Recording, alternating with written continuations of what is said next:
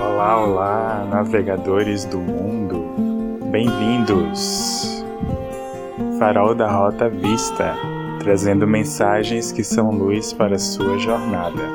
Eu sou Carlos Torres, o faroleiro, tarólogo, escritor, terapeuta, e no episódio de hoje, Conselho de Quinta. Você é uma consciência. Conselho de Quinta. Quem traz o conselho de quinta hoje é o Ais de Espadas. Vamos ouvir o recado dele? No princípio de tudo, você já foi apenas uma consciência. E aí, na Bíblia tem algo do tipo: e o Verbo se fez carne. Acho que é no livro de João, se não me engano. E essa frase se refere ao nascimento de Jesus. Todavia acredito que isto se estende a todo o universo. Eu me fiz carne ao ser concebido, e você também é um Verbo que se fez carne, uma consciência que se materializou. Você é uma consciência que deu certo. Esse AIS aparece hoje para lhe lembrar dessa verdade, pois você costuma esquecer disso. Você costuma esquecer o essencial. Você costuma esquecer-se até de você. É ou não é? Mas está tudo bem. A materialidade é esquecimento.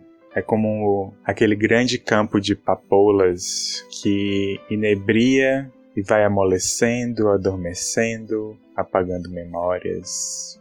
Esse arcano vem para que você se lembre da sua aventura, a vida. Essa bolota de carne e osso que você dá vida perderá sua força e frescor, mas o Verbo, que é você, não mudará pois ele é a imagem e a semelhança de quem o criou. Há algo em você que sempre é.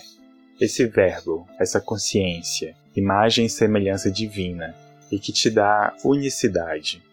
Por trás de tudo e de todos há o, único, e através dessa aparente multiplicidade material, humana, animal, vegetal, mineral, atômica, desenvolvemos essa unicidade que trazemos.